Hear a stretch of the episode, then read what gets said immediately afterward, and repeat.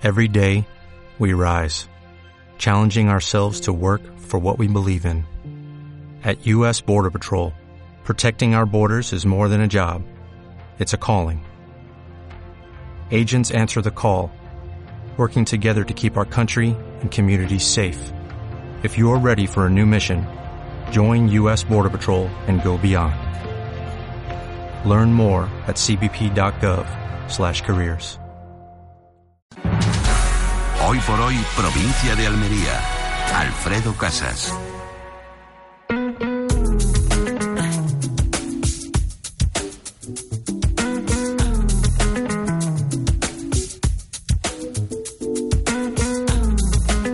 Una y 17 minutos. Ha llegado el momento en Hoy por Almería de hablar de familia y educación. FAPACE patrocina Ser Educación. FAPACE, Federación de Asociaciones de Familias del Alumnado de Centros de Educación Pública de Almería.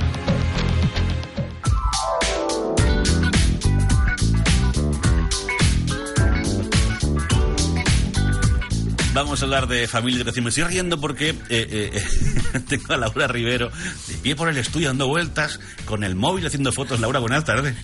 Hola, muy buenas tardes. Relájate, siéntate. No, no, pero estos momentos hay que inmortalizarlos. en Ah, bueno, foto. venga, vale, yo me enrollo mientras. Que venga, viene tú. muy bien. Venga, tú haz la foto, tú haz la foto. Porque vamos a hablar con, con un hombre hoy en esta sección en la que hablamos de educación, donde nos ponemos las pilas, donde ah, hablamos de participación, hablamos de, de, ¿por qué no?, soñar con una escuela mejor. Vamos a hablar precisamente con eso, con un soñador, pero que además lo lleva a la práctica, ¿no? Sí, que lo lleva a la práctica, por suerte. Hola, Emiliano. Hola, hola. Emiliano, muy buenas tardes. ¿Qué tal? Bienvenido. Esto es como si yo lo hubiera soñado, ¿eh? Como que hayamos estado ya aquí Sí, a mí me da la sensación que ya hemos estado aquí, ¿no? La vida es sueño. ¿eh? Bueno, e- es un claro ejemplo de la escuela que queremos, ¿no? Sí, de la escuela que queremos, la que construimos entre todos y todas. Emiliano ha sido maestro en el Goya. Eh, era un privilegio tenerlos. Eh, entre las familias decíamos, "Uy, ojalá que nos toque la de Emiliano. ¿Por qué era especial la de Emiliano? Porque Emiliano abría el aula a la familia. Eh, con actividades organizadas, por supuesto. Un poco Luis también decía, ¿no? El abrir la participación de las familias o de la comunidad al aula no es que sea algo, ah, sí, voy. No, no, es algo organizado que tiene un sentido. Eh, ya está determinado por estudios, está reconocido como la participación de las familias, que lo hablábamos con Luis también, eh, da una mayor probabilidad o garantiza el éxito escolar. Y esto es un fiel reflejo. Yo imagino que la, la primera vez que Emiliano habló de esto en su centro, le tacharían de loco, ¿no? Es decir, ¿dónde vas, Emiliano?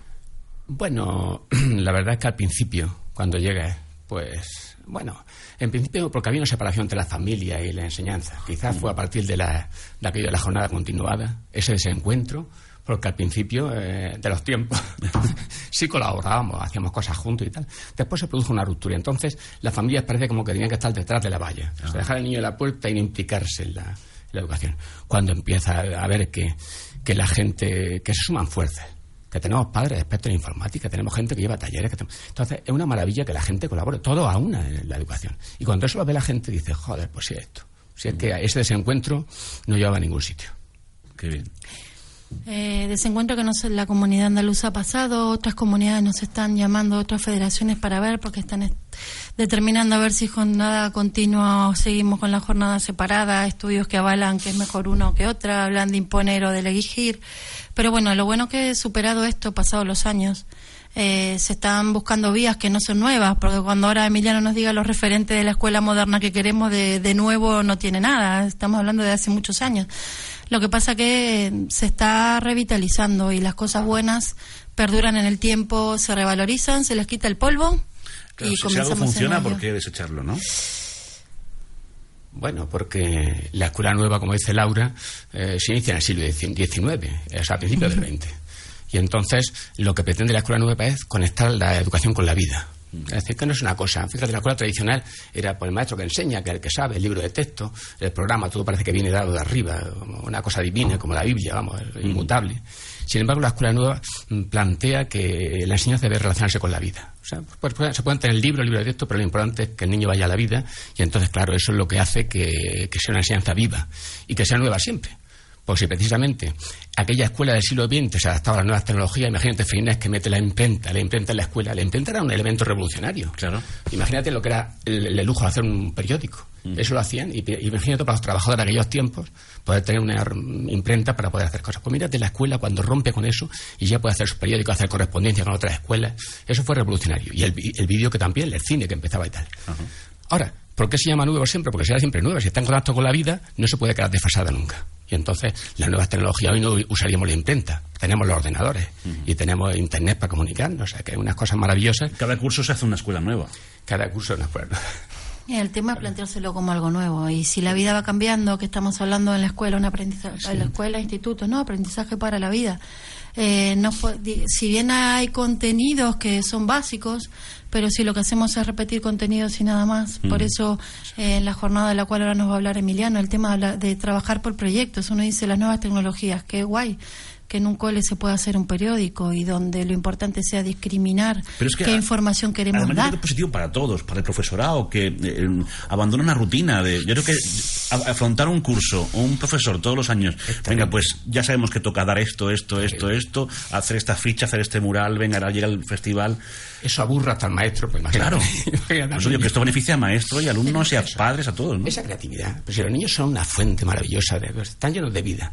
Y cuando tú les das posibilidades, entonces se disfruta. Entonces cada día es una cosa nueva. Eso me decían los niños en la escuela. Dice, oye, ya no nos gusta, porque si cada día hay una cosa nueva, si nunca. pues, efectivamente, como está hay aquello mm, eh, pre- pre- preparado para que la gente aporte, pues entonces cada día son cosas nuevas. Entonces es la- no es la rutina de decir, estoy amarrado al duro banco de la galera, aquí remando, haciendo ejercicio y corrijo y ejercicio y corrijo. Y luego vomito en los exámenes lo que he aprendido. Eso no es enseñanza hoy, en los tiempos del siglo XXI. no, pero ah, digamos, ante esos nuevos retos, tú decías, sí, es mucho más creativo, es más ilusionante, implica más compromiso y más trabajo. Claro. Entonces, eh, aquí habrá familias que nos escuchan y dirán, "Eh, esto de la radio, que están soñando, que esto eh, de- depende de la suerte que te toque de docente. Bueno, eh, el profesorado son personas, somos todas personas, y cada uno de nosotros, Claro. en nuestro puesto de trabajo, eh, decidimos qué, qué juego, en qué silla nos movemos.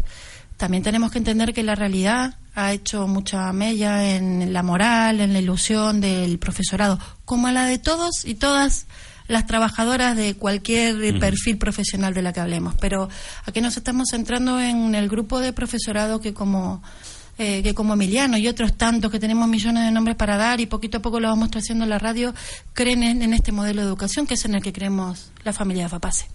Vamos a hablar de la jornada un poquito para Venga, que claro. la gente, porque si no, otro día podemos tener tiempo de decir qué tipo de escuela y tal. Está claro.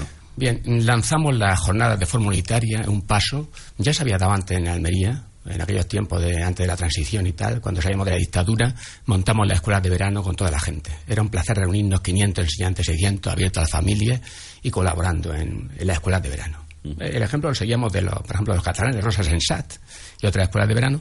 Pues bueno, aquello ya una vez que empezó la transición y tal, surgieron los CES que se dedicaban a la formación, los movimientos de renovación pedagógica, nos retiramos a cada uno a su sitio y bueno, y ahora hemos terminado donde hemos terminado, con la LONCE, por ejemplo, con la ley de educación.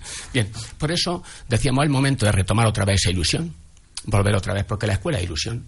Eh, Eso no puede ser rutina, eso no, puede, no es poner ladrillo en una pared, eh, otra cosa distinta. Y entonces el día 14 y 15 de marzo, junto con los sindicatos de enseñanza, junto con, la, con FAPACE, con los padres, junto con el otro movimiento de renovación que hay en Almería, Utopía Educación, con el apoyo de la Liga por la Educación eh, almeriense, Liga Almeriense de la Educación, y todos juntos.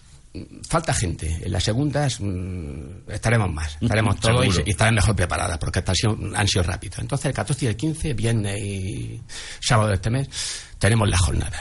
Van a ser un lujo porque nada más que para llegar a hablar de si la, escu- la escuela, el- lo- los currículum de la escuela y tal, viene Julio Torres, eh, el catedrático de la Facultad de Educación de, de La Coruña, es una persona comprometida y, vamos, lo que dice, sabe, está- está al corriente de la escuela, ¿no? Y después hay una serie de talleres. Vienen gente de todos sitios de la escuela moderna, desde, desde Huelva a Málaga, Granada. Viene gente de Utopía Educación a llevar talleres para que veamos cómo funciona Utopía Educación. Se van a dar conferencias, se van a trabajar ponencias.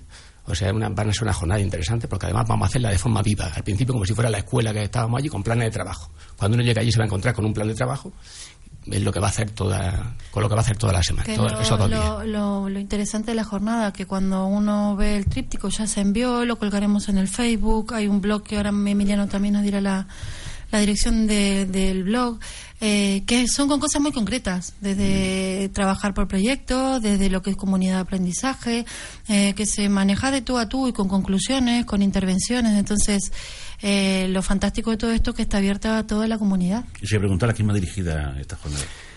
Pues va dirigida a todos. Para educar a un niño se necesita una sociedad entera. fíjate, Tonucci, por ejemplo, en Italia, cuando lanza la ciudad de los niños eh, los niños, mm, hasta el panadero sale a saludarlos y los niños participan en la vida municipal y llevan sus aportaciones y tal. O sea, todo el mundo se preocupa de los niños, porque son nuestro tesoro, nuestro futuro. Y entonces va dirigida a todos, a la ciudadanía en general, a padre y madre, a los enseñantes, como no, en general, y a estudiantes de magisterio. De hecho, Carmen Mercader, la decana de, de la Facultad de Ciencias de la Educación, pues nos ofreció ya para la segunda jornada en la universidad para que estemos en contacto con el alumnado que está, que está estudiando, ¿no? Que es interesante que se conecte ya con, las buenas prácticas. Exacto, es muy, muy importante la participación del alumnado, porque no es una isla, se están formando para pasar a formar parte de esa comunidad en activo. Entonces, es muy enriquecedora. Por eso es invitar a, a toda la comunidad educativa y a las personas que estén interesadas, que tengan vinculación, a participar en esto que realmente es un regalo.